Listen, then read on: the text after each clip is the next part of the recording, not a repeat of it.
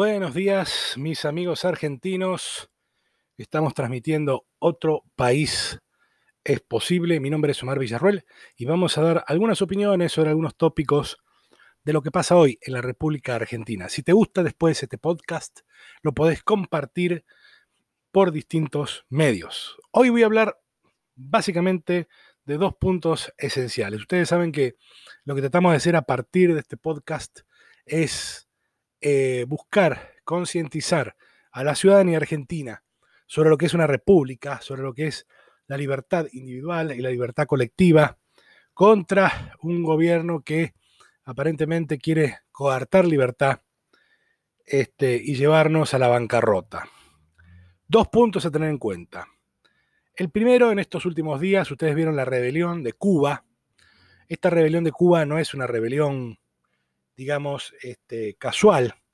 Recuerden que mm, Cuba, este, desde hace dos años aproximadamente, se le dio acceso a Internet, por lo menos limitado, pero sí acceso a Internet y la llegada de los celulares. Entonces toda la generación joven hoy empieza a conocer cómo se vive en otros países. Recuerden, recuerden que desde el 59 Cuba eh, está desconectada del mundo y si uno, si ustedes tuvieron posibilidad de vacacionar en Cuba, yo la tuve alguna vez, em, los cubanos no saben cómo Ah, no saben qué existe, qué pasa en otros países. No, no, no, no, tienen en su cultura esto de poder consumir por una calle, por un shopping, por, en fin, comprar la ropa que queramos, la comida que queramos, no lo conciben. Y claro, está que al, tener esto de, de, mm, el acceso a Internet, esta libertad, como yo siempre digo, Internet hace las cosas más democráticas, se han dado cuenta que ellos estaban realmente en un país autoritario. Bueno, hubo, pasó lo que pasó y la posición argentina, sobre todo el presidente de la República, es básicamente no saber qué está pasando. Así lo expresó por los medios de televisión. No sabe lo que está pasando. Este, si ustedes tuvieran la posibilidad de entrar a casa de gobierno o a cualquier casa de gobierno de este bendito país, van a ver que existe todo un piso o por lo menos una gran oficina de prensa donde hay por lo menos no menos de tres o cuatro televisores, tres o cuatro radios prendidas y tres o, tres o cuatro PC encendidas buscando, escuchando noticias, viendo noticias, buscando noticias que les pueda afectar al gobierno de alguna forma y también de política internacional. Entonces, el señor presidente no puede desconocer lo que está pasando en Cuba Además, porque eh, ustedes saben lo que está pasando en Cuba es una consecuencia de, lo, de la represión y de, digamos, la falta de libertades que tiene Cuba. ¿no? Esto es así. Cuando yo fui, lo viví. Este, hasta los turistas tienen algunos espías, sí tienen algún tipo de manifestación media extraña, como por ejemplo hablar mucho con los habitantes cubanos. La posición que toma Argentina es una posición extraña eh, y, ya yo te diría que hasta fatídica porque realmente eh, los argentinos que emigran no emigran a Cuba, no emigran a Venezuela, no emigran a Irán, no emigran a Nicaragua. Emigran a países, dejemos de lado Estados Unidos y Miami, que es algo snob, pero sí emigran a España, emigran a, Australia, emigran a Alemania, Italia, ¿no es cierto? Es decir, a países que son serios, a países no sé si del primer mundo, pero sí al menos donde se respeten las libertades y uno pueda progresar, porque en definitiva, el desarrollo colectivo de una nación viene por el desarrollo individual justamente de cada uno de los ciudadanos en lo que elige para estudiar, trabajar o emprender. Así que, digamos, eh, la posición de Argentina es una posición prácticamente diabólica y aparte nos deja muy mal frente al mundo. Somos uno de los pocos países que estamos apoyando eh, o siendo cómplice de esta represión, de este autoritarismo eh, en Cuba. Lo mismo cuando se habla de Venezuela, ¿no es cierto? Así que por ese lado, digo, una gran crítica al gobierno nacional, porque no hay forma, digamos, de, de buscar la vuelta y justificar un apoyo a Cuba o de omitir una opinión desfavorable al gobierno cubano con su represión. El gobierno de Raúl Castro quizás un poco más flexible, es el que permitió justamente este tema de Internet y demás, pero este nuevo presidente que tienen realmente eh, se está transformando en alguien peor que Castro, así que a tener en cuenta.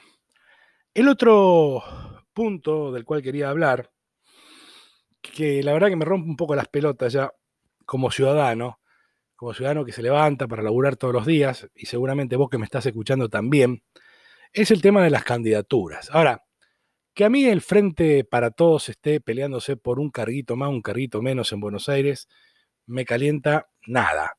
Eh, o en cualquier provincia. Pero sí, pero sí me preocupa, realmente me preocupa que nos estemos peleando o que la oposición eh, del Frente Juntos por el Cambio, a nivel nacional, sobre todo en provincia de Buenos Aires y en la Cava, se estén peleando por las listas, ¿no? Porque todos quieren ser caciques. Y ese es un problema, porque al haber tantos caciques no se puede meter a todos los caciques y los que queden afuera van a quedar fuera de las listas, van a quedar bastante heridos. Y a veces, cuando uno queda herido en política, son tentados por los eh, enemigos para ganar algún carguito más o un dinerito más.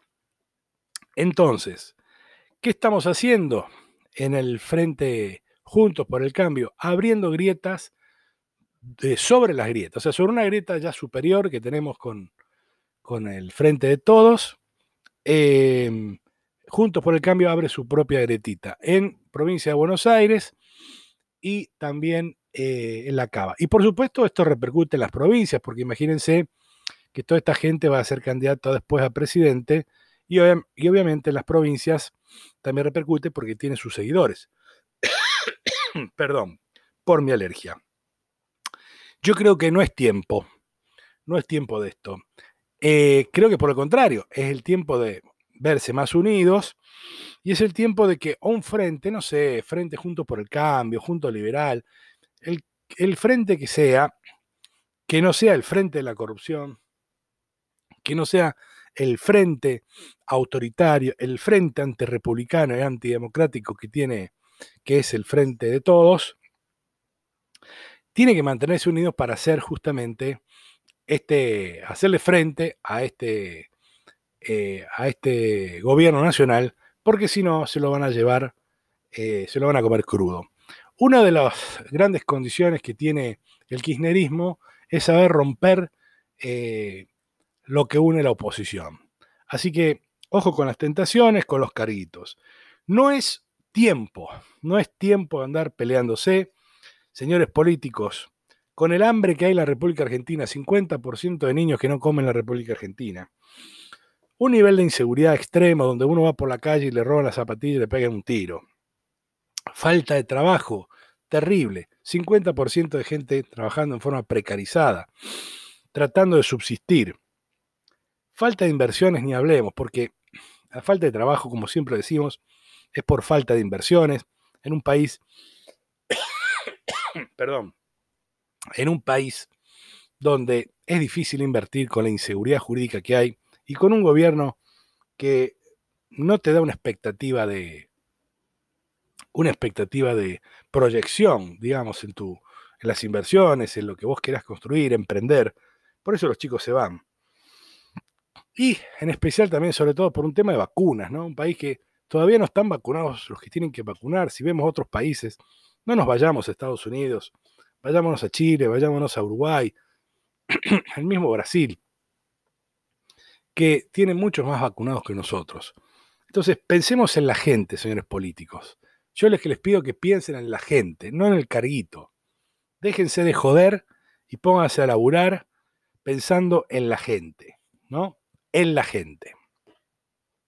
Señores, si te gustó este podcast y te gusta, digamos, peleas por la república, peleas por la libertad, no importa que seas radical, liberal, peronista, pero que realmente pienses en tu país y quieras un país de progreso y sacar el kirchnerismo del medio, compartí este podcast.